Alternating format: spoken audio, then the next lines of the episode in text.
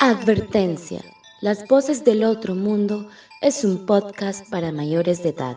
Debido a los temas tratados, se solicita discreción. La opinión de los invitados no refleja necesariamente la del otro mundo y sus integrantes.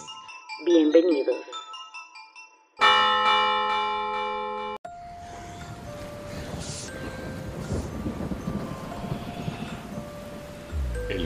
Esconde muchos misterios, pero estos están por ser revelados.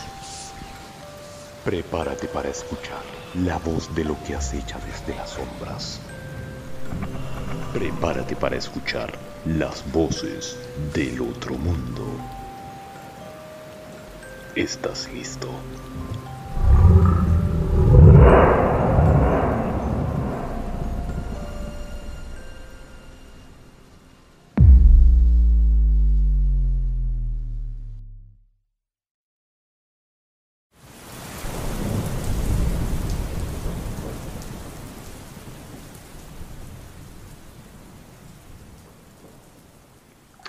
Mario, un gusto estar aquí con usted compartiendo por primera vez y esperando que este tema eh, que vamos a hablar hoy sea eh, también de concientización sobre los trastornos mentales, ya que todavía eh, se manejan como un tabú y más cuando se trata de los trastornos de la personalidad. ¿A qué se le podría llamar trastorno de personalidad? Ok, para empezar vamos a definir como qué es un trastorno y qué es la personalidad, porque eh, son dos cosas, dos palabras que se unen. Entonces, un trastorno mental eh, se caracteriza por una perturbación de actividad intelectual o del estado de ánimo o del comportamiento que no se ajusta a las creencias y las normas culturales. Y la personalidad, eso es un constructo psicológico que eh, se refiere a un conjunto dinámico de las características psíquicas de una persona, las cuales van a influir su cultura, eh, sus creencias, su entorno social. Es decir, que esto no es que nacemos con una personalidad, sino que la vamos construyendo para mm, definir qué es un trastorno de la personalidad, eh, bueno, es un, trastorno o son trastornos que van desde un mal ajuste ante la sociedad, eh, con comportamientos marcados y poco saludables, mm, van dependiendo de las categorías o grupos en las que se clasifican. Eh, los trastornos de la personalidad se dividen, por decirlo así, en tres grupos, que sería A, B y C, dentro de los cuales, eh, bueno, son nueve en total. Dentro del grupo A se caracterizan eh, los trastornos de personalidad, como por decirlo así, o de ser así, em, los trastornos de paranoide, el trastorno de personalidad esquizoide y el trastorno de personalidad esquizotípica. Eh, no sé si voy muy rápido o tiene alguna pregunta. No, adelante, las preguntas para después. Después. ok. Em, como le mencionaba, se dividen en tres grupos. Estos son los como los del grupo A, que son los principales, los cuales eh, tienen una diferencia de los otros dos grupos por eh, cuestiones de delirio de persecución, como ser la paranoide. Para definir un poquito qué es el trastorno de personalidad paranoide, eh, se refiere a um, un patrón de desconfianza y suspicacia de que interpreta la persona todas las acciones externas. Es decir, eh, las personas creen que de todo el tiempo la van siguiendo o que si usted lo miró piensa que lo está viendo mal, o usted mm. hizo un comentario que no va dirigido exactamente a esa persona, pero como todo lo introyecta de que los demás son malvados o tienen una, mm, eh, por decirlo así, una doble intención de decirlo y que va dirigido a usted, Hay algo que se debe tomar en cuenta en el trastorno de personalidad paranoide y es la cultura y la sociedad. Porque en Honduras vivimos con un nivel de, paranoia muy alto por los índices de violencia que hay en el país. No es, eh, se tomaría como en un rango, por decirlo normal, que, según la cultura, que las personas no sintamos eh, perseguidos, perseguidos por, por la cuestión esta, pues de la violencia. No es eh, algo que, que se pueda decir que la persona está trastornada de así por, por así, sino que hay una causa de, de por qué la persona presenta esta sintomatología. Mm, bueno, esto sería como el trastorno de, paranoide. El trastorno de personalidad esquizoide, este es un trastorno, de comportamiento que se caracteriza por eh, que las personas introyectan eh, sus sentimientos, es por decirlo así, una persona que no muestra reacción ante eh, sentimientos de otros, ante situaciones de otros, se sienten, son personas como aisladas socialmente, no porque estén eh, desconectadas de su realidad, sino porque son, carecen de expresiones de sentimientos que esto mismo los hace aislarse porque eh, se sienten desubicados socialmente. Este sería como las características, le estoy mencionando como las características diferenciales de, cada uno, porque eh, son un poquito más extensos, pero nos llevaría muchísimo tiempo. Y aquí está la más interesante del grupo A, que sería los trastornos, el, sí, los trastornos de la personalidad eh, esquizotípica, que esta implica un sentido de que la persona se siente, eh, por decirlo así, con, con poderes mágicos, con, eh, por decirlo así, con características especiales. Dígame es un poco más fantasioso el, eh, por así decirlo, el mundo en el que viven. Es más fantasioso, pero no es, em, no es apartado de la realidad, sino que él cree, por ejemplo, que tiene superpoderes o que se deja llevar por supersticiones, em, piensa que fue bendecido con un don especial. Pero dentro de ¿Mande? Pero dentro de la realidad, cree que tiene los superpoderes dentro del mundo del mundo real. Simplemente es diferente. Exacto, no, no, es un, no tiene una pérdida de la realidad, pero eh, sí se siente superior en cuestiones, por decirlo así, em, un tanto espirituales hacia de los demás, de las demás personas. Es aquí donde estas personas empiezan a decir que, por ejemplo, eh, empiezan a, decir que por poner un ejemplo, nada en contra de la religión, pero por poner un ejemplo, cuando las personas empiezan a decir de que em, eh, Dios les reveló mediante que una alucinación o escucharon la voz de diciéndoles tal cosa o eh, situaciones en las que ellos creen predecir eh, cosas que van a pasar. ¿Qué es lo que pasa con estas personas?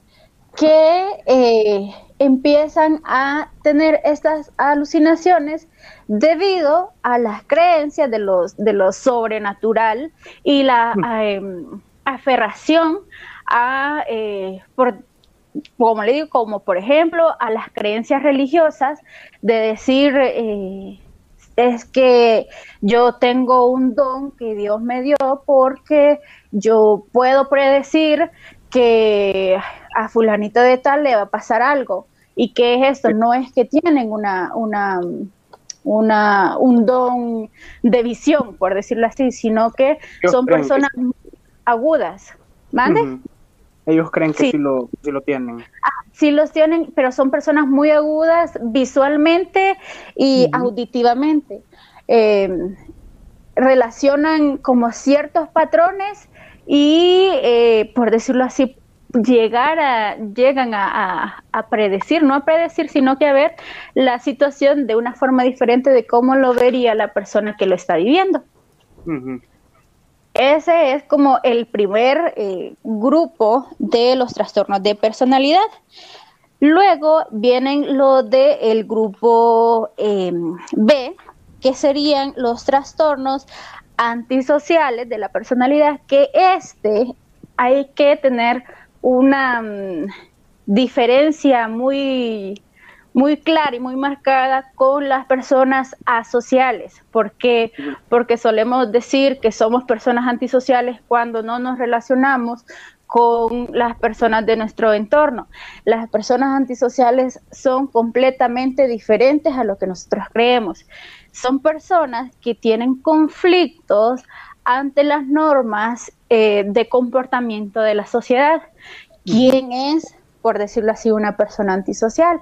Son las personas que eh, siempre andan buscando, eh, por decirlo así, llevarle la contraria a determinado grupo, como ser grupos políticos, em, quizás con justa o sin justa em, razón, pero lo llevan a un extremo más más, más, interno, más personal. Ellos atacan con, a las normas no solo de, de, ellos mismos, como se rigen ellos mismos, sino que a las personas que los rodean o las personas que están eh, involucrados con, con, ellos o a la sociedad en general. Luego de este viene la personalidad, límite, que esta, eh, bueno, es un patrón de inestabilidad de las relaciones interpersonales, de la imagen de sí mismo y de los afectos con una marcada impulsibilidad. Es decir, estas personas eh, son extremistas.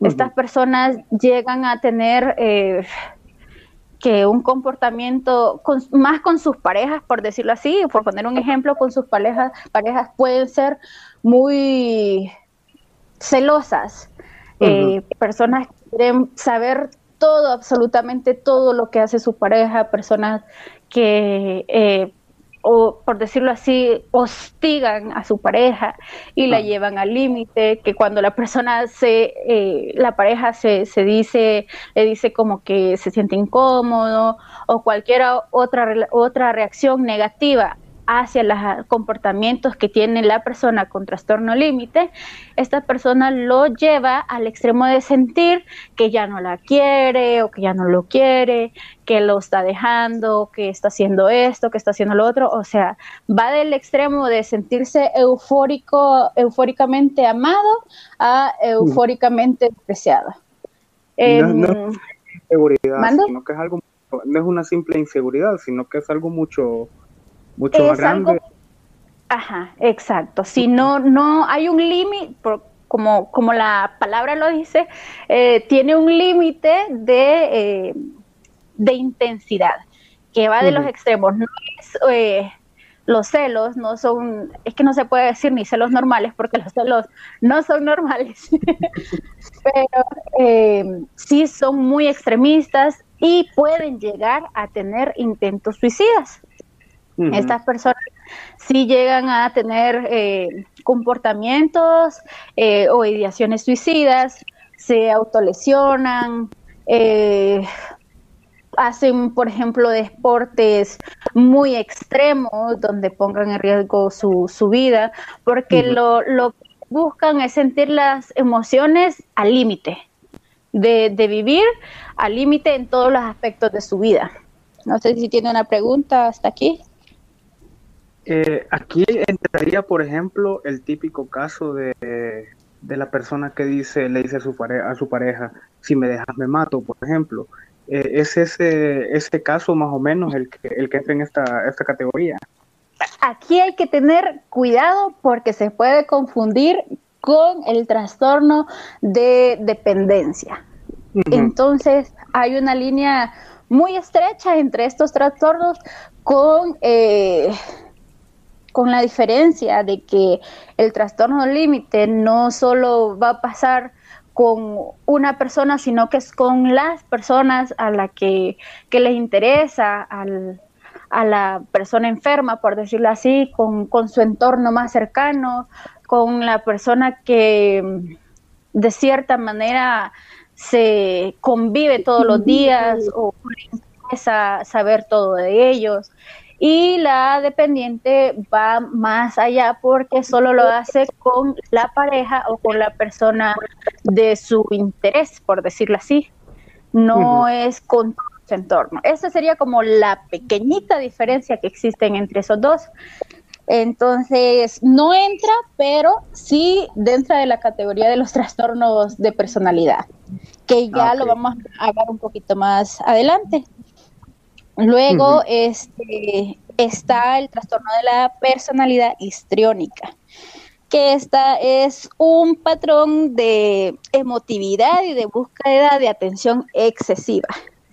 Yo creo que de esta existen muchas, que son estas personas que de cierta manera, bueno, aquí también hay una distinción entre las personas eh, o entre los eh, llamados de, de atención de esta persona hacia los demás porque pueda que se confunda con eh, casos de personas depresivas. La persona histriónica es la que lleva al extremo de que toda la atención la quiere para ella, toda mm. eh, y busca de cómo llamar la atención. Em, si recibe una crítica, por más mínima que sea, esta persona eh, se desestabiliza y empieza a creer que la persona le tiene envidia, que, mm, eh, no sé, que, eh, actúa así porque es mejor que, ella. Una característica de estas personas es, por ejemplo, la vestimenta. Usan vestimenta muy llamativa. Eh, mm, llegan a un lugar y hacen, por decirlo así, una entrada triunfal porque gritan y ellos buscan de cualquier manera llamar la atención. Eso es como lo más, lo más característico de las personas histriónicas. Em, pueden presentar eh, episodios de depresión por no tener la atención que ellos eh, creen merecen tener. Y luego de esta está otro trastorno que es eh, un poco de, los trastornos más introyectivos y más ansiosos, que es el narcisista. ¿Quién es el narcisista y cómo se diferencia del histriónico? El narcisista, si bien quiere la atención, vive de los halagos de otras personas. Vive del yo hago, yo tengo, yo puedo, eh, yo soy yo, yo puedo hacer tal cosa. Los narcisistas necesitan de, este, eh, de que todo el tiempo las personas que los rodeen estén al pendiente de ellos, que le digan qué bonito tu pelo, qué bonito tu ropa, qué bonito esto, qué bonito lo otro. Y al igual que el histriónico, al recibir la más mínima crítica, empiezan a tener estos sentimientos de em, de contradicción, de, inseguridad, por decirlo así, porque una persona narcisista tiene sentimientos de inseguridad, no solo porque eh, venga y diga, sí, es que yo estoy bien, que a mí no me pasa nada, eh, a mí siempre me dicen que soy inteligente, que soy bonito, que no sé qué. Estas personas, si le llegan a la mínima crítica negativa, pueden eh, sentirse ofendidos por, el hecho de que les estén criticando. Eh, son como estos trastornos. ¿Hasta qué punto les puede llegar a afectar una, una crítica en este, en este caso? Porque me imagino que eso es eh, algo que podemos decir que tiene diferentes etapas o diferentes niveles. Entonces, ¿cuál sería, digamos, el peor, el peor escenario? ¿Qué sería el peor que podría pasar con una persona en esta condición que recibe una crítica negativa? No hay como una limitación de qué tipo de crítica ellos puedan tomar, eh, buena o mala, simplemente la crítica, sea de donde venga, es eh, fatal para ellos. O sea, no, no hay como, por decirlo así, una etapa donde eh, la persona puede decir, sí, bueno, es que me criticó por porque tiene razón. No, ellos no, la crítica para ellos es, es eh, de forma fatídica. No, no la van a, aceptar de ninguna manera, ni la dichosa crítica constructiva no la aceptan, porque ellos creen la perfección de, del ser, de, del yo. Ok. Y luego vienen eh, los trastornos del grupo C, que sería la, eh, el trastorno de la personalidad evitativa, que es un patrón de inhibición social, sentimientos de inadecuación. Em, eh, para ellos, para estas personas, evitan conflictos, evitan situaciones que son los ansiosos, por decirlo así. Eh, evitan a toda costa estar en un conflicto, estar en discusiones, estar en lugares donde se tenga que tomar una decisión importante. Eh, tienen un grado de inseguridad muy alto.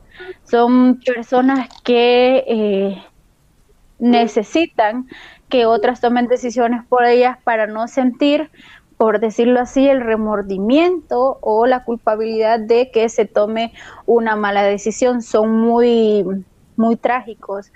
Dicen, si yo tomo esta decisión y las cosas no salen bien, eh, me van a echar la culpa a mí, yo voy a hacer esto, que me van a culpar, que por mí se va a perder esto. O sea, son, son fatalistas en cuestión de eh, toma de decisiones, en arreglar un problema o, ser mediadores en situaciones que le generan estrés.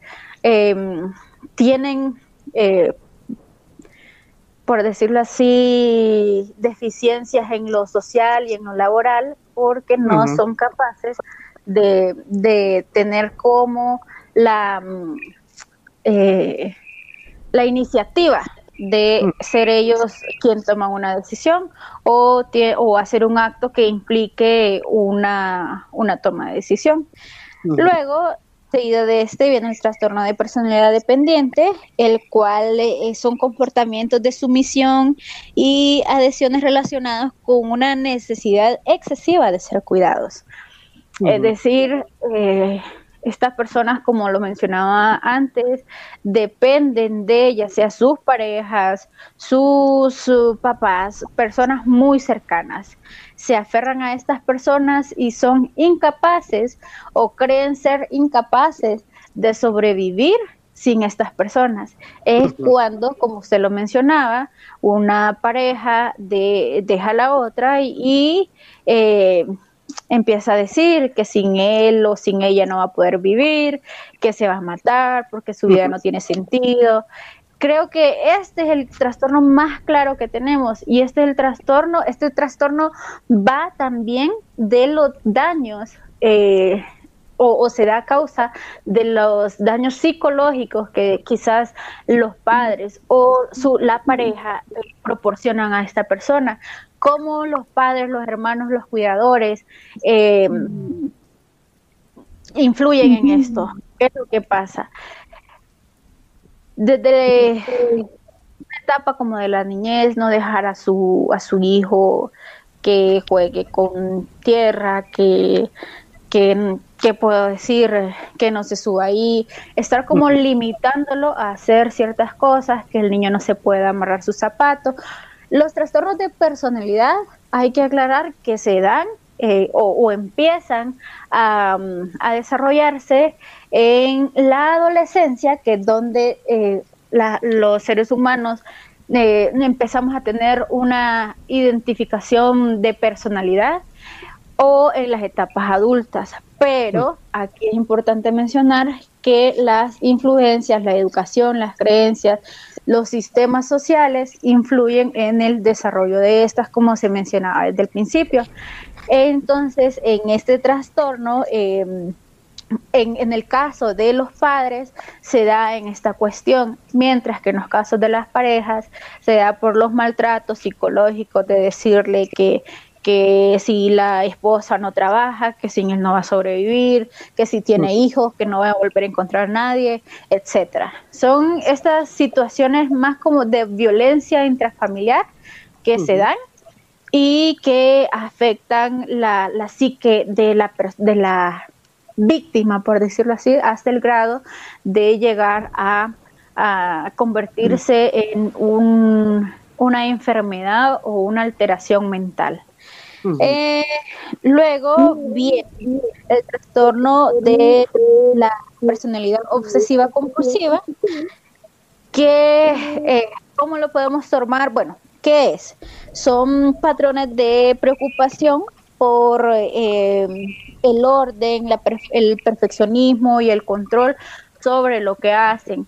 ¿Qué son las obsesiones? Las obsesiones, por ejemplo, es limpiar todos los días eh, un lugar y que tiene que quedar muy limpio, pero que se tiene que limpiar con un trapo, que son las compulsiones.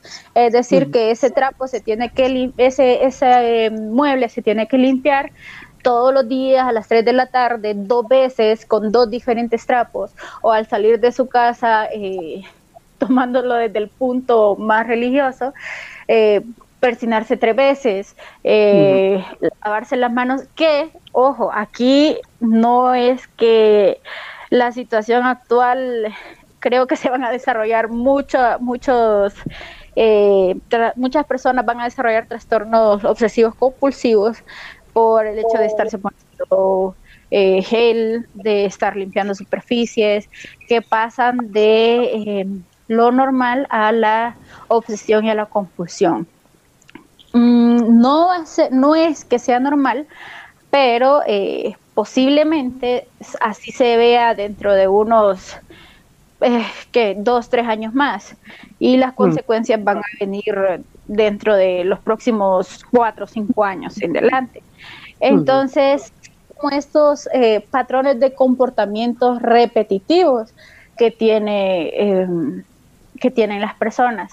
Los trastornos de personalidad también pueden darse a consecuencia de medicamentos o de, eh, bueno, medicamentos con farmacológicos o sustancias adictivas como las drogas, eh, que van a presentar ciertas características de algunos de los trastornos. Aquí hay algo muy importante que creo que es lo que a usted más le interesa, pero que no está, el, el DCM5 no lo clasifica, no los clasifica a estos trastornos como de la personalidad, pero sí pertenecen o, se desarrollan eh, en la personalidad. Eh, hasta aquí, en resumidas cuentas, estos son como los trastornos que se clasifican de la personalidad, pero hay un trastorno que, que cree que, o hay trastornos que creo que a usted le interesan, que son, por ejemplo, los trastornos eh, de la esquizofrenia, eh, los trastornos disociativos que no caen dentro de, la, de, los trastornos de la personalidad, pero que son muy importantes para, eh, para el tema que estamos hablando. Que es una personalidad, bueno, que es un trastorno disociativo de la personalidad. Creo que este es como el más conocido a través de, por las películas, eh, por esta película que se llama Fragmentado, donde vemos que tiene más de, de 20 personalidades. Hay un caso real en Estados Unidos de una señora que tiene 15 personalidades aproximadamente. ¿Qué son y por qué se dan estos, estos trastornos? Bueno, mm. estos trastornos son, em, en palabras simples, bloqueos o, creaciones de, de la psique em, para evitar eh, o para enfrentar situaciones traumáticas que se dieron, ya sea en la infancia, adolescencia o adultez temprana, más que todo en la, en la adolescencia o adultez temprana.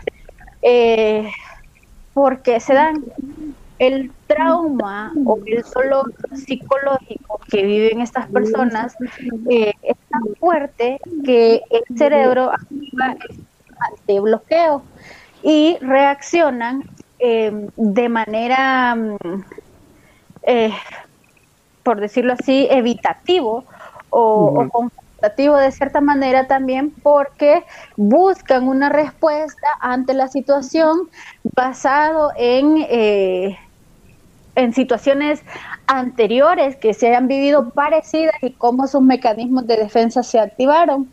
Si una niña o una persona, por decirlo así, se eh, vivió una violación a su edad temprana o a su adultez temprana em, y fue tan traumático y tan doloroso que su, su, su estabilidad emocional y psicológica no lo soporta, esta persona trata de eliminar esa parte de la vida creando eh, o se crea, por decirlo así, una personalidad, eh, ya sea duplicada o, múltiple, que enfrente a esta situación, pero sin dañar la, personalidad eh, real de, de, la persona.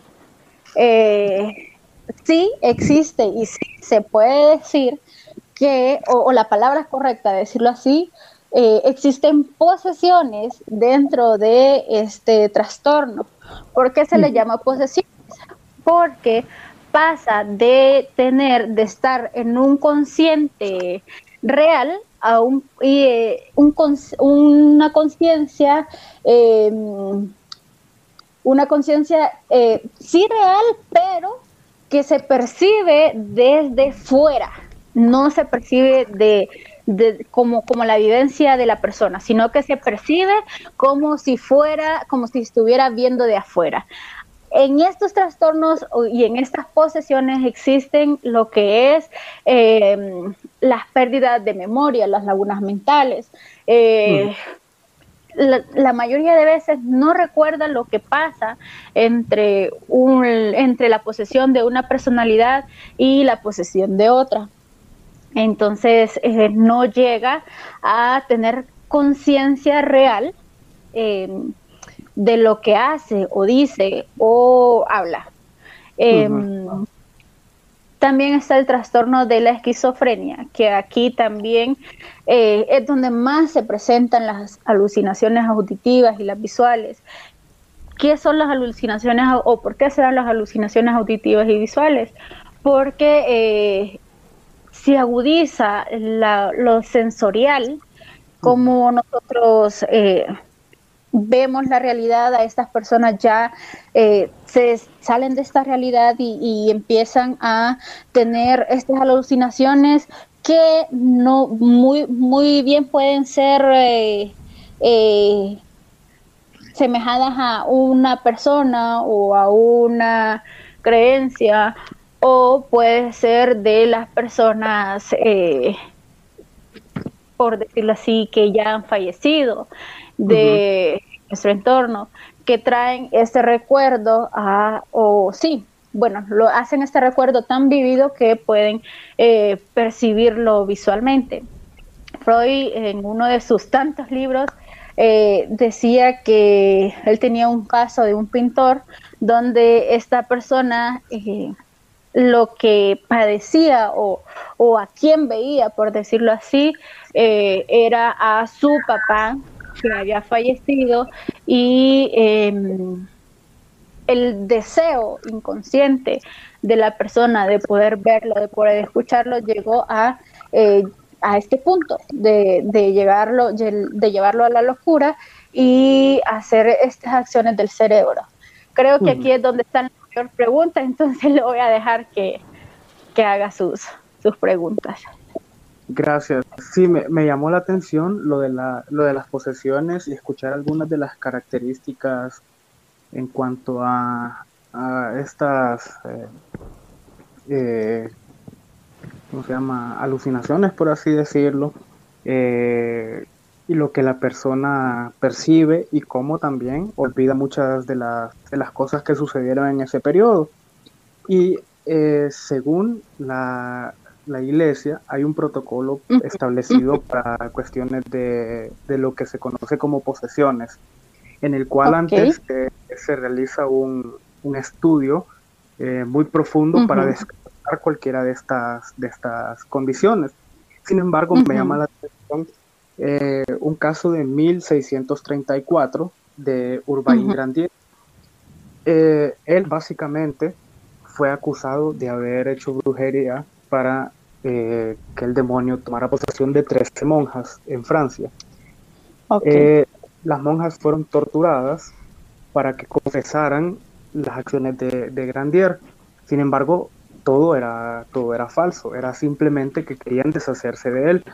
Pero me llama la mm. atención que poco tiempo después las monjas se sintieron tan, tan culpables por haber confesado eh, la, brujería de Grandier, lo que llevó a su muerte, que desarrollaron eh, las características de una posesión, como que si de verdad hubieran sufrido de posesión demoníaca después de, cargar con la culpa de la muerte de, Grandier. También está el caso de 1949, el que inspiró a William Peter Blatty para, para la novela El Exorcista, muy recomendada para los que no la, no la han leído.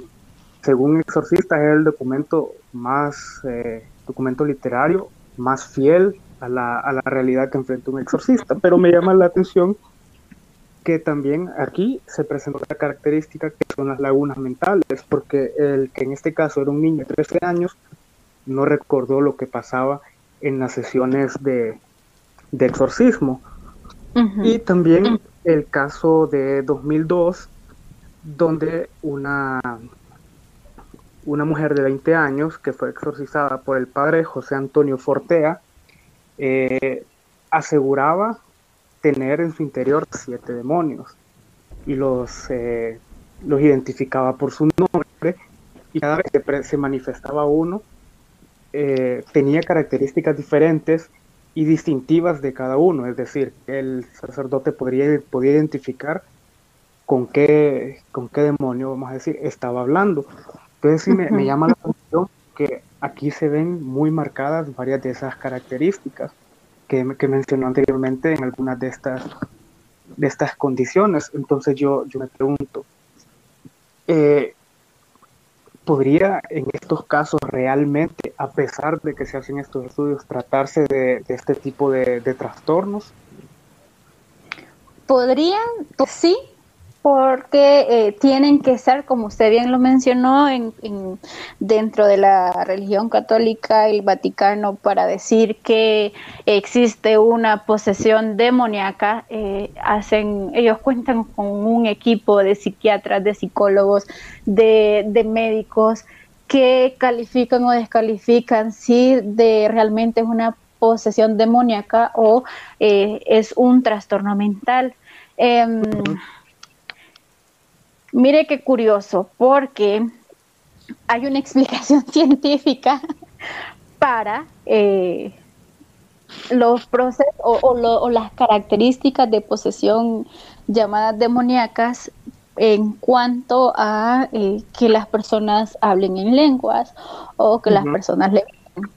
Hay una como una teoría científica. Antes de pasar a eso, en si usted, eh, en el caso que me cuenta de que el sacerdote identificaba como con quién estaba tratando, es como una característica que se da en los trastornos de, personalidad múltiple, donde la hasta el tono de voz puede cambiar.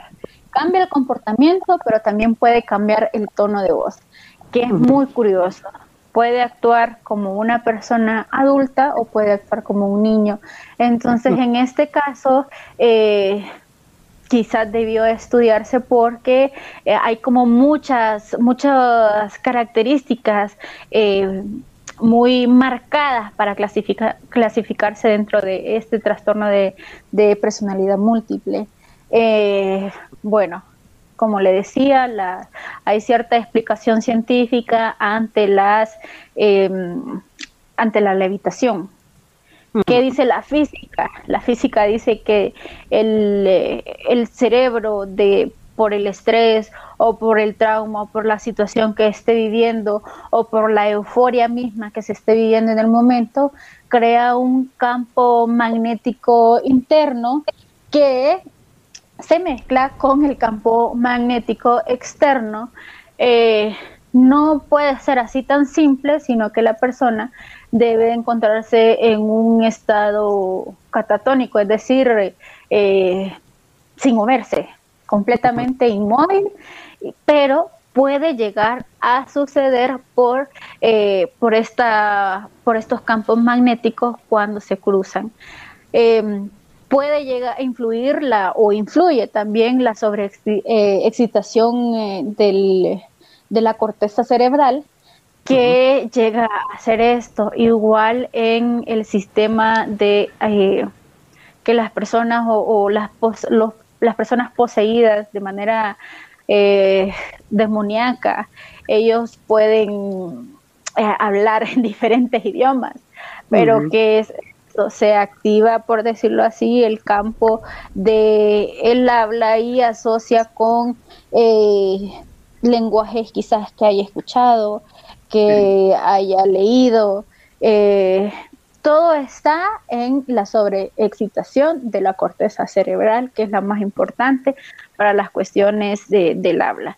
Em, incluso, bueno, hay que tener mucho, mucho cuidado por decirlo así, y no es cualquier eh, especialista de la salud mental que va a evaluar si una persona eh, es poseída por sus eh, personalidades múltiples, por sus mismos trastornos, o es una posesión eh, religiosa, que es muy, muy, muy difícil hacerle conciencia conciencia a la sociedad de que esta de que tanto puede ser una posesión que quizás sea el 2% que sucede en, toda la población, una posesión demoníaca o una posesión eh, de, algún trastorno mental.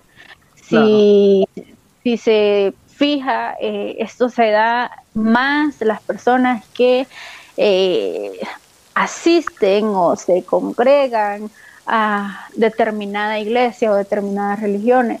La cultura puede influir, eh, el entorno influye de, gran manera en el comportamiento de las personas trastornadas. Em, en el caso de las monjas que usted mencionaba, eh, quizás ellas se sintieron con tanta culpa y tanto agobio que desarrollan estos trastornos por la presión externa, no la no en sí por su psique, no por su por sus pensamientos internos, sino que más por eh, cuestiones de influencias sociales o culturales o familiares.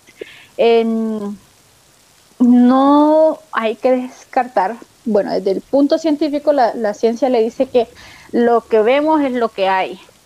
Sí.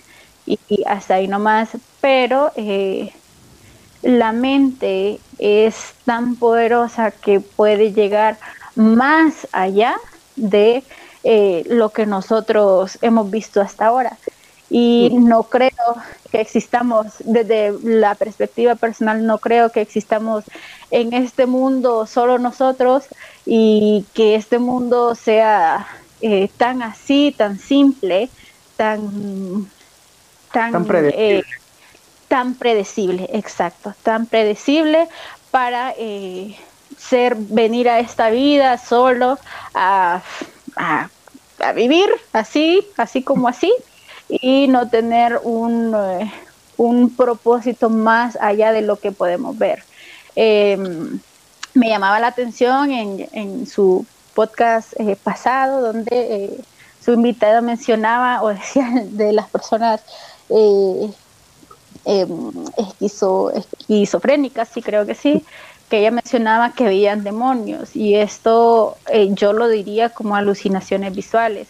Eh, pueden que estas personas eh, tengan alucinaciones incluso sensoriales, que puedan sentir como las tocan, que puedan sentir, lo como dicen, ponérsele la piel de gallina. O sea, esto, los trastornos eh, de, de personalidad múltiple encajan tantas características que se confunden y se limitan a las creencias religiosas.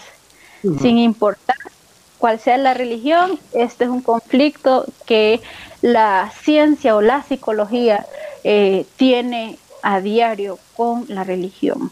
Entonces creo que, eh, bueno, ahorita como en, nuestro país, hablando de nuestro país, la religión influye tanto que es tan difícil que estos eh, trastornos se vean como enfermedades y no se traten a tiempo por culpa de personas que están mal informadas y mal educadas y que educan de manera errónea a sus eh, feligreses, a sus congregantes, etcétera. Entonces, creo que bueno, nos hace falta cultura en muchísimas cosas, pero en especial en esto, porque todavía vivimos eh, de la religión. Vivimos de, dependiendo de la religión, somos una, un país sumiso y sometido a las creencias religiosas que si bien dan esperanza a las personas, eh, no debería ser eh, el todo para nosotros, sino que debería ser un complemento eh, quizás de nuestro, de nuestro querer sentirnos espirituales o creyentes, porque eh, hay, hay demasiadas cosas en el mundo, hay más por experimentar, por descubrir, por lo que nuestra mente puede hacer, eh, por lo que podemos desarrollar, que estamos limitados en eso me, me, me, gusta mucho eso y quiero hacer énfasis que la misma, la misma iglesia en sus protocolos nos dice que no hay que simplemente dejarse llevar por, por la creencia, sino que hay que realizar los estudios para descartar, en este caso de lo que estamos hablando, las, las posesiones. Nos está diciendo que la religión, la ciencia, el estudio no son excluyentes una, una de otra. Una de la otra, así es. Correcto hay que realizar los procedimientos adecuados, lo que no puede explicar la ciencia en este caso. Lo, lo, tal vez lo puede explicar la iglesia de alguna, de alguna manera o, viceversa. No necesariamente están peleadas la, estos, estos, dos, estos dos entes, por así decirlo. Y precisamente estos protocolos son para evitar malas prácticas, ya sean eh, a nivel de profesional o porque aquí tengo, a ver, dos, cuatro, seis, ocho casos de grupos religiosos, eh, llámense sectas popularmente, en los cuales eh, supuestos exorcismos, por no realizar primero los estudios para analizar la, la personalidad o buscar alguna de estas condiciones, y tampoco se hizo el procedimiento religioso y terminaron en la muerte de por lo menos una persona cada uno. Entonces, precisamente para evitar estos casos es que se establecen estos, estos procedimientos. Y no es que, eh, como, como usted dijo, no, no se puede descartar la existencia de cosas, eh, eh, en, este, en este caso de los, de los demonios, pero primero se debe hacer un estudio muy, muy, muy intenso. Y está el caso de Annelies Mitchell en 1952, que es curiosamente reconocido por el Vaticano como un exorcismo oficial, a pesar de que se realizó sin la autorización, ya que no se realizó el análisis previo. Esto se con la muerte de la, de la, joven, que por cierto también había presentado eh, ciertas características, había tenido alucinaciones, ella era muy creyente de la, de la Virgen y precisamente lo que desencadenó la supuesta posesión fue una aparición de la Virgen, según ella, ella detalló antes de, antes de que se llevó a la muerte. Entonces, eh, es aquí donde hay que, hay que tener bien definida la, la, línea, que no podemos decir, la ciencia eh, tiene toda la razón, la iglesia tiene toda la razón, hay que estar abierto a, a, ambas posibilidades y saber que, que no necesariamente lo que vemos en las películas o lo que leemos en, algún libro, sino que hay una, hay una, podemos decir una explicación para todo, solo tenemos que saber dónde, dónde buscarla realmente. Así es. Sí, no, no nos podemos eh, ser eh, mm, tan limitados en, en una, una, verdad absoluta de algo, porque eh, todo aquí, todo, todo en este mundo va más allá. como dicen, un, cada cabeza es un mundo, más que un mundo, un universo, más que un universo, una galaxia. O sea, cada persona tiene tanto eh, poder en su mente, tanto em, puede lograr tanto, pero que nos hemos limitado por eh, cuestiones sociales o morales de lo correcto o lo incorrecto. Eh, en este caso, imagínense de, la posesión de esta muchacha, que es reconocido, pues si ella presentaba, estaba tan aferrada a su religión, tan devota, que eh, pudo, pudo ser que eh, quizás tenía un trastorno eh, de, la personalidad o tenía esquizofrenia o tenía personalidad múltiple, qué sé yo. No, no hubo un estudio lastimosamente, pero que quizás pudo haber sido eso o en realidad pudo deberse a una posesión demoníaca o incluso em, las posesiones dentro de la religión no solo se catalogan como posesiones demoníacas, sino que también hay entes eh, que pueden ser buenos de alguna manera y que se eh, poseen para transmitir quizás algún conocimiento, un pensamiento o ciertas situaciones. Eh, esto es un tema tan extenso que, implica tanto que creo que nos llevaríamos toda la noche porque en la cuestión de, vaya, en lo que yo le decía, de, las personas eh, que pueden o que creen predecir ciertas cosas, hay creencias o prácticas o mm, eh, sí, no religiosas, pero sí dentro de la espiritualidad que dice que el alma vive segundos adelantados eh, de nosotros y de nuestra realidad en sí y que puede llegarnos a, predecir o eh, darnos este presentimiento de que va a pasar algo. de cuando nos da ese sentimiento de angustia ante cierta situación, los, los mencionados de Yahoo eh, son cosas que se supone o se describen como que nuestra alma las está viviendo segundos antes de, nuestra realidad en sí, em, pero que habría que delimitar si estas personas no están sufriendo de algún trastorno mental y qué tan real puede ser o eh, hasta dónde su, su afán, su deseo de ser así, lo lleva a, tener alucinaciones. Entonces, sí es un tanto complicado de delimitarlas, pero sí se puede, sí existe, eh, sí se puede hacer. Todo eh, esto bajo un parámetro de lo profesional y de lo porque todo lo que hacen las religiones que basan sus eh, exorcismos en estudios o en educación previa a los exorcizadores eh, está delimitado por eh, alguna comprobación científica, alguna comprobación de, de, ciertos estudios que ellos hicieron. No es como que se lo inventaron de la nada tampoco.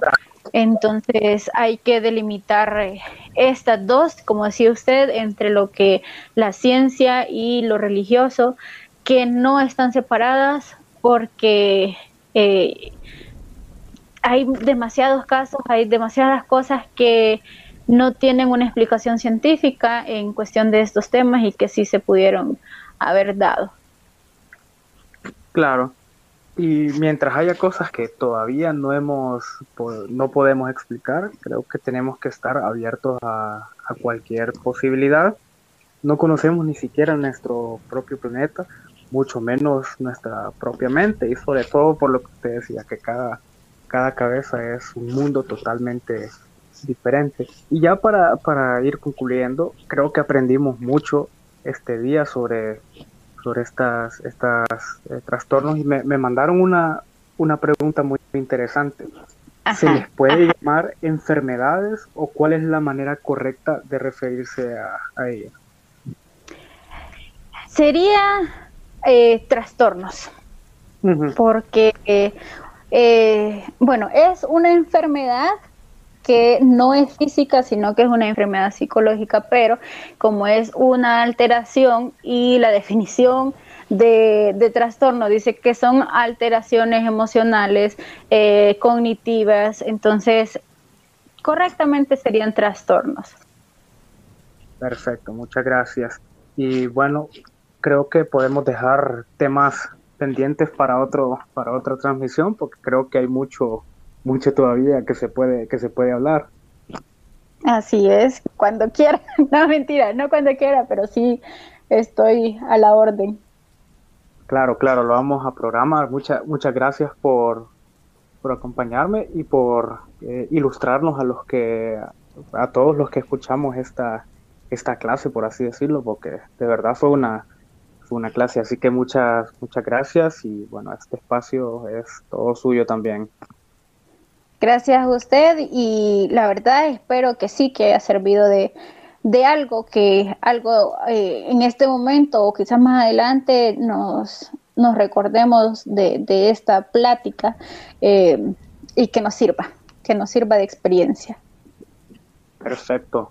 Muchas gracias por su compañía y nos escuchamos en otra ocasión.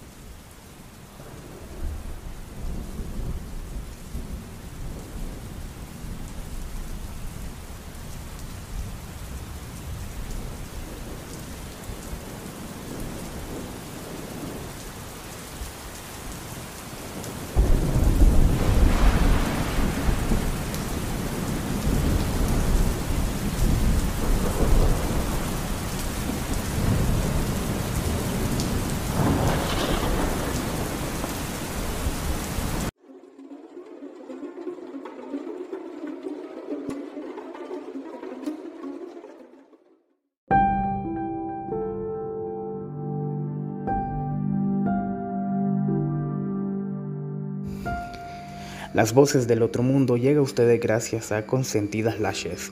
Somos un centro estético en desarrollo donde serán atendidas por técnicos especialistas en cada área. Si deseas un cambio de look y ser consentida, no lo pienses dos veces. Estamos ubicados en la colonia Miraflores de Tegucigalpa, al final de la cuadra de Pharmacity. Nuestro número telefónico es el 9919-9467. También atendemos en Comayagua. Puedes hacer tu cita al número 8830-1571. Para más información sobre nuestros servicios y talleres, puedes escribir al correo consentidashn.gmail.com. También llegamos por cortesía de Sercorp HN. Somos una empresa dedicada a la prestación de servicios de encomiendas, mensajería, recolección y distribución de carga outsourcing. Estamos ubicados en la colonia Jardines de Miraflores, bloque D, casa 2205. Puedes localizarnos en el teléfono 8982 5349 o al 9718 4046 y preguntar por Kevin Durón, nuestro coordinador operativo, quien gustosamente le atenderá. Nuestra área de cobertura es local entre Tegucigalpa y Comayagüela.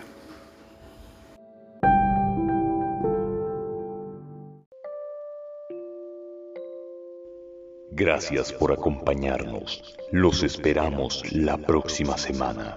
Buenas, buenas noches. Buenas noches.